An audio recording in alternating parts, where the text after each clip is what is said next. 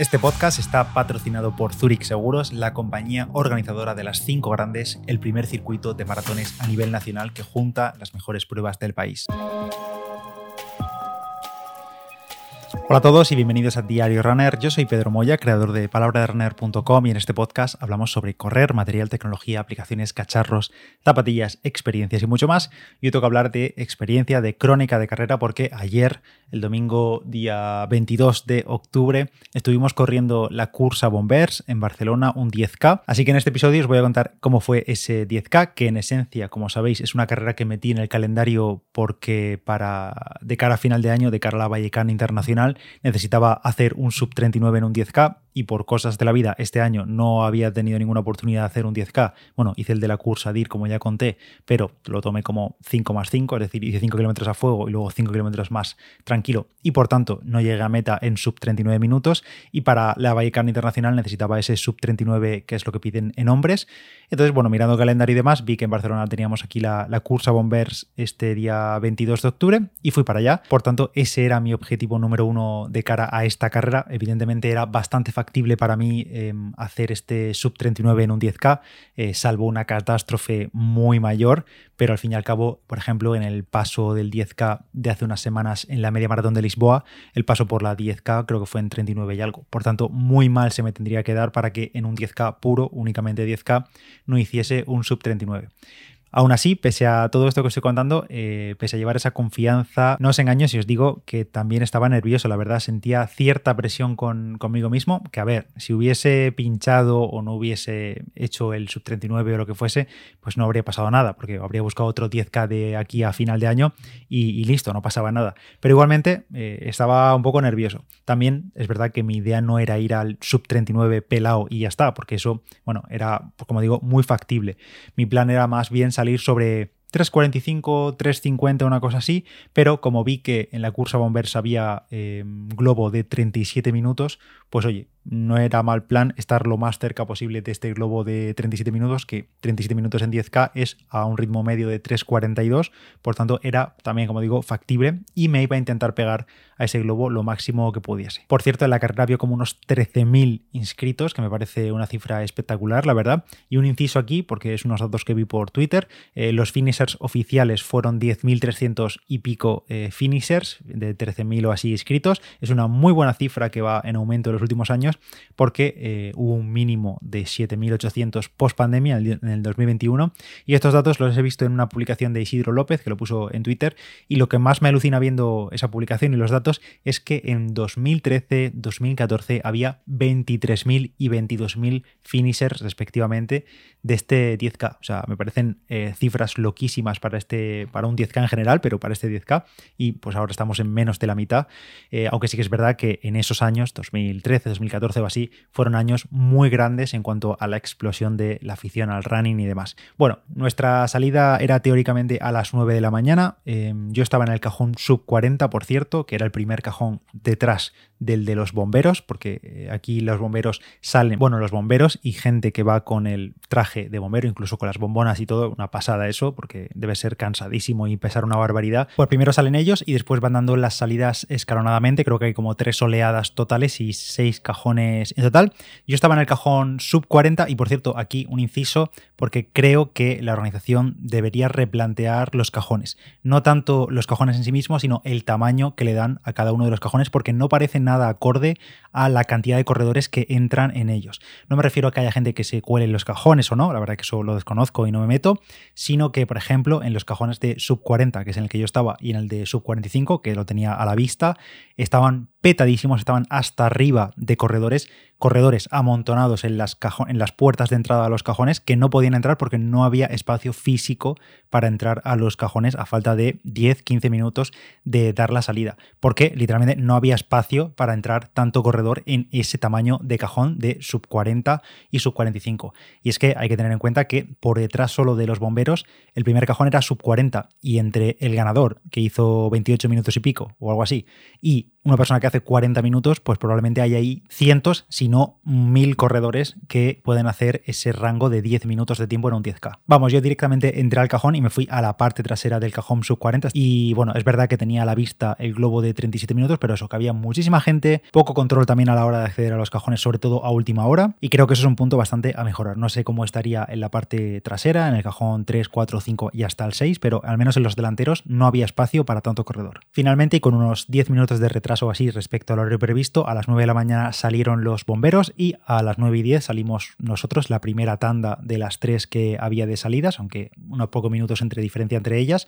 y ahí que fuimos. La verdad que la salida fue, yo me la tomé la verdad con bastante calma, porque nada más salir a los 100 metros así, 150 metros, hay una curva a derecha de 90 grados y mejor ir con precaución, no tropezar con nadie ni nada y pues eso, ir buscando un poquito hueco en carrera, pero sobre todo una vez después del giro, ya es una avenida muy ancha que ya se puede correr y ya me puse a buscar mi hueco y mi ritmo de carrera y ese primer kilómetro lo marqué a 3.41. Eh, la verdad que el globo de 37 se me había escapado unos metros, como preveía, porque en la salida lo veía delante, pero claro, luego con la salida entre pasar por el arco y todo,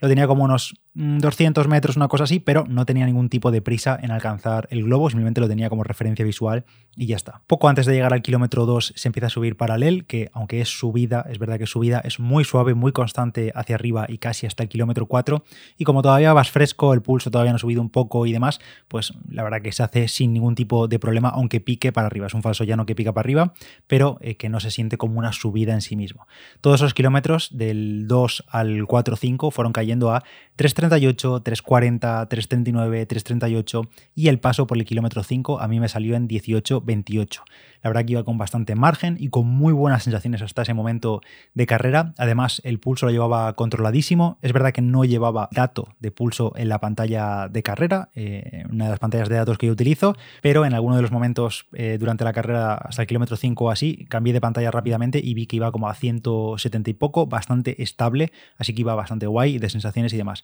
Kilómetro 5, llegamos al primer habituallamiento y único en realidad durante la carrera, un habituallamiento líquido en el kilómetro 5 con vasos de cartón mm, de agua, vasos buenos, no con Maratón Berlín, vasos que podías chafar y hacerte un poquito de boquilla para beber y demás. En mi caso, el vaso o el habituamiento en este, en este momento, en el kilómetro 5, fue bastante bien, sin ningún tipo de problema. Eh, pillé un vaso rápido, bebí bien, listo. Además, luego lo tiré y lo encesté a la, una de las bañeras como que había en los laterales para ir acumulando ahí vasos. No sé si más atrás de la carrera, la parte trasera, hubo más problemas cuando llegó más bloque de gente, más aglomeración, pero en mi caso ese habituamiento lo pasé sin problema. En ese punto, por cierto, seguía sin pillar al globo de 37 minutos, pero tenía al grupo muy muy cerca. Apenas 20 metros nos separaban entre el grupo de 37 minutos y yo, íbamos por detrás.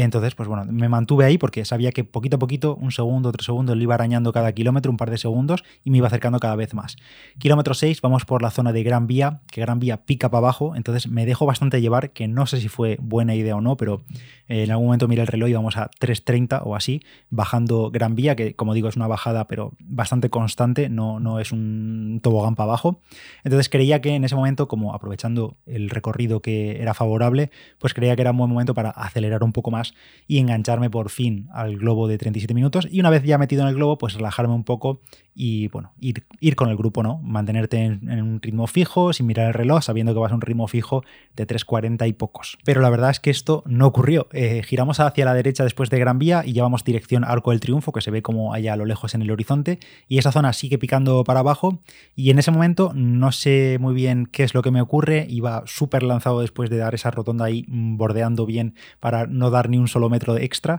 Y tenía el globo como a 15 metros, 10 metros, tenía muy muy cerca. Y de repente noto el pulso altísimo, pero en plan, de repente como hiperdisparado. Eh, miro el reloj rápidamente, cambio la pantalla y veo 193 pulsaciones por minuto, que para mí es un pulso bastante, bastante alto. raro en mí tener tanto, tanto pulso. Y pienso, ¿qué cojones está pasando aquí? No sabía lo que pasaba. Es verdad que llevaba, eh, por cierto, un brazalete de pulso externo. Bueno, en realidad estoy cambiando bastante de reloj estas últimas semanas, estos últimos días, pero llevaba ayer el brazalete de pulso externo y lo que sí tenía claro es que eso no era un fallo del sensor. Puede que hubiese un pico un poco más alto, un poco más bajo, pero no era un pico raro porque yo tenía las sensaciones de llevar el pulso altísimo. Es que fue eh, literalmente como si el cuerpo se acabase de dar cuenta de que llevaba 20-25 minutos a ritmo de 3.30 y de, y de repente me desperté. O sea, de repente hice pum, pum y, y, me puse a 180 y largos 190. Entonces ahí en ese momento regulé un poco el ritmo y el kilómetro 7 salió a 3.38 y llegamos hacia la zona del Arco del Triunfo, que esa zona, por cierto, siempre está muy animada, mucha gente animando del público, también creo que había,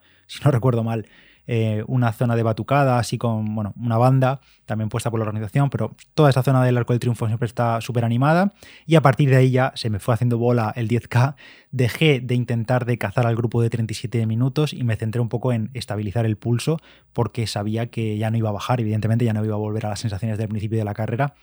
y el kilómetro, al final del kilómetro 7 y demás, entonces me mantuve ahí como a 3.40, una cosa así, y al final del kilómetro 7 hay una pequeña subidita, pero como vas lanzado y demás, ni te enteras tampoco, es tipo paralelo, es una subida así, bueno, muy suave, no te enteras, y el kilómetro 8 me salió a 3.49. Ahora bien, antes de llegar al kilómetro 9, justo hacia la zona final del kilómetro 8, ahí sí que hay un repechón, que es el más grande de la carrera en cuanto a desnivel, digamos, que es corto por suerte ese repecho, apenas eran, no sé, 50, 100 metros, pero sí es un muro que te frena bastante, tienes que acortar zancada, meter mucha cadencia, porque realmente ahí el ritmo sí que baja, y luego sí que es verdad que tienes la bajada otra vez para eh, recuperar, aunque yo no recupere nada, y ese kilómetro 9 me salió a 3.52, y a partir de ahí, recta de meta, larguísima, bueno, semi-recta porque es recta, giro y recta otra vez, se gira a la izquierda y otra vez te quedan como 300, 400 metros hasta el arco de llegada, que bueno, lo ves a lo lejos porque hay diferentes arcos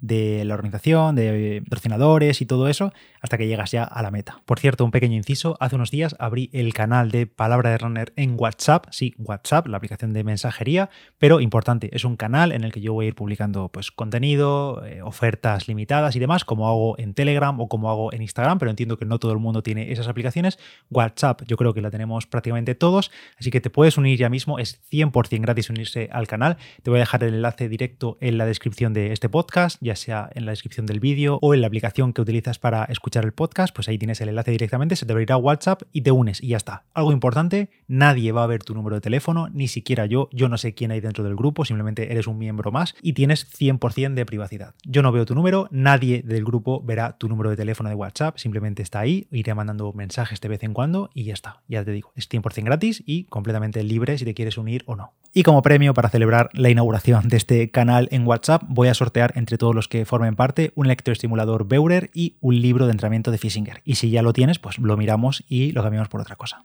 Y finalmente, tras esos larguísimos metros de, de recta y luego giro y luego recta, pasé por meta del 10K de Bombers 2023 en 37-27, 37 minutos 27 segundos, a ritmo medio de 3,42 minutos por kilómetro y ya con el pase a la San Silvestre Vallecana Internacional bajo el brazo. Y una cosita menos, una cosa que me olvido y listo. Una vez pasado por meta, unos segundos para recuperar el aliento, para devolver el chip, esta vez sí, no como en Berlín, pillé un vaso de agua y volví un poquito hacia atrás para esperar a que pasase por meta Mirabai, que hizo 43-35, se hizo un carrerón controlando a tope, llevaba la estrategia súper estudiada y llegó fresquísima, disfrutándole y demás, y esta vez sí, en un circuito bastante llano o bastante pues normal, digamos, no como en la cursa DIR o en las carreras de, que hicimos en Madrid del Derby las aficiones y demás, que eran bastante tobogán, en este caso un circuito bastante llano, aunque es verdad que ella no necesitaba el sub 45 para mujeres porque ya había corrido en 44 y algo la cursa DIR hace unos cuantos meses, pero mira, oye, este 43-35 es un mejor tiempo todavía en un circuito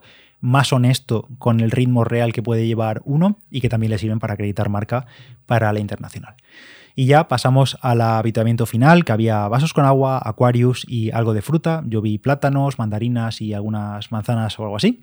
y ya sin problemas. En nuestro caso también, como digo, sin aglomeraciones, nada de eso. Pasamos rápido por el habituamiento, pillamos de todo, aunque sí he visto por redes sociales gente que no tuvo tanta suerte, gente que eh, comentaba que cuando llegaron ellos, quizá en la parte final del pelotón de carrera y demás, había muchas cosas que habían volado, que no había fruta. También he visto mucha gente quejarse de la zona del guardarropa, sobre todo a primera hora del día. Al final hay pues 10.000 corredores de los que un alto porcentaje va a utilizar el guardarropa y claro, se ve que se formaron bastantes colas, aglomeración y demás para dejar bolsas, mochilas y demás. Yo eh, no hablo por mí porque no usamos el guardarropa para nada en la carrera de ayer, pero eso es lo que he leído por redes sociales y demás. Y por mi parte, pues nada, contento por una parte por tener ya este tiempo y olvidarme, aunque por otra parte también sé que es mejorable, sobre todo porque me queda una espinita por no haber tenido las mejores sensaciones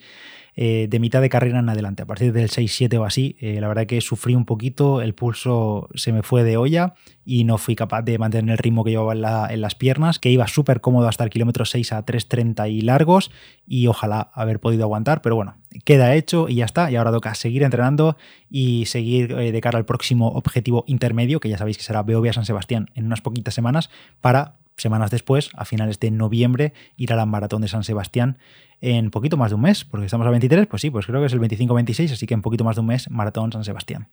Espero que vosotros también hayáis disfrutado de vuestras carreras del fin de semana. Tuve muchos amigos, muchos conocidos, especialmente en Media Maratón Valencia. Al final, a nivel de participación y mediáticamente también es la cita más destacada de este fin de semana y una de las medias maratones más destacadas de España, que por cierto, no puedo dejar eh, pasar la oportunidad, antes de terminar el podcast, de mencionar los nuevos récords de España que se batieron en Media Maratón Valencia, tanto el masculino como el femenino. Carlos Mayo se marcó un tremendo récord de España en 59 minutos 39 segundos en la Media Maratón de Valencia y Laura Luengo se hizo una hora 9 minutos y 41 segundos. El caso de Carlos Mayo es un récord, por cierto, que llevaba 22 años sin batir, un récord de Fabián Roncero que tenía Fabián en 59-52 y por cierto, este récord todavía me parece más de locos todavía porque eh, Fabián Roncero hizo 59-52 hace 22 años con no tanto como lo que se sabe hoy en día, ni con los materiales hoy en día, ni demás. Carlos Mayo, por cierto, utilizó las Adidas Adicero Adios Pro Evo 1 eh, la zapatilla, ya sabéis, de los 500 euros, la podéis titular así. Estuve con Carlos en la presentación de las Adidas Adios Pro Evo 1 en Madrid hace unas cuantas semanas y nos comentó precisamente esto, que las iba a utilizar para la media maratón de Valencia y también para la maratón de Valencia, que irá a por la mínima olímpica en diciembre, a ver si lo consigue. Y bueno, nos estuvo comentando que, su objetivo era ese, era batir los récords, tanto el de media como el de maratón. Y en los pies ha llevado la Evo 1, que será la misma modelo, el mismo par que utilizará en la maratón de Valencia, literalmente porque no hay otro par en España que no sea el suyo y no hay más, vamos, así que esas serán las que utilizará. Y por cierto, Laura Luengo, que es atleta de Hoka, llevaba la Rocket X2 en sus pies. Y poquito más que comentar por aquí, espero que hayáis disfrutado de vuestras carreras, tanto del domingo, de 10K, media maratones, maratón incluso, que creo que Bilbao hubo nocturna el sábado, tanto media maratón como maratón, y poco más. Gracias por estar ahí, por escuchar. Yo soy Pedro Moya, Palabra de Runner en Instagram. Se agradece cualquier comentario, cualquier valoración en Apple Podcasts, Spotify, Evox, en YouTube, si queréis dejar un comentario. Ya sabéis que tenéis también en la descripción del episodio el enlace a la comunidad de WhatsApp de Palabra de Runner, que es gratis entrar. Os espero por ahí también. Y nos escuchamos en el próximo Diario Runner. Chao.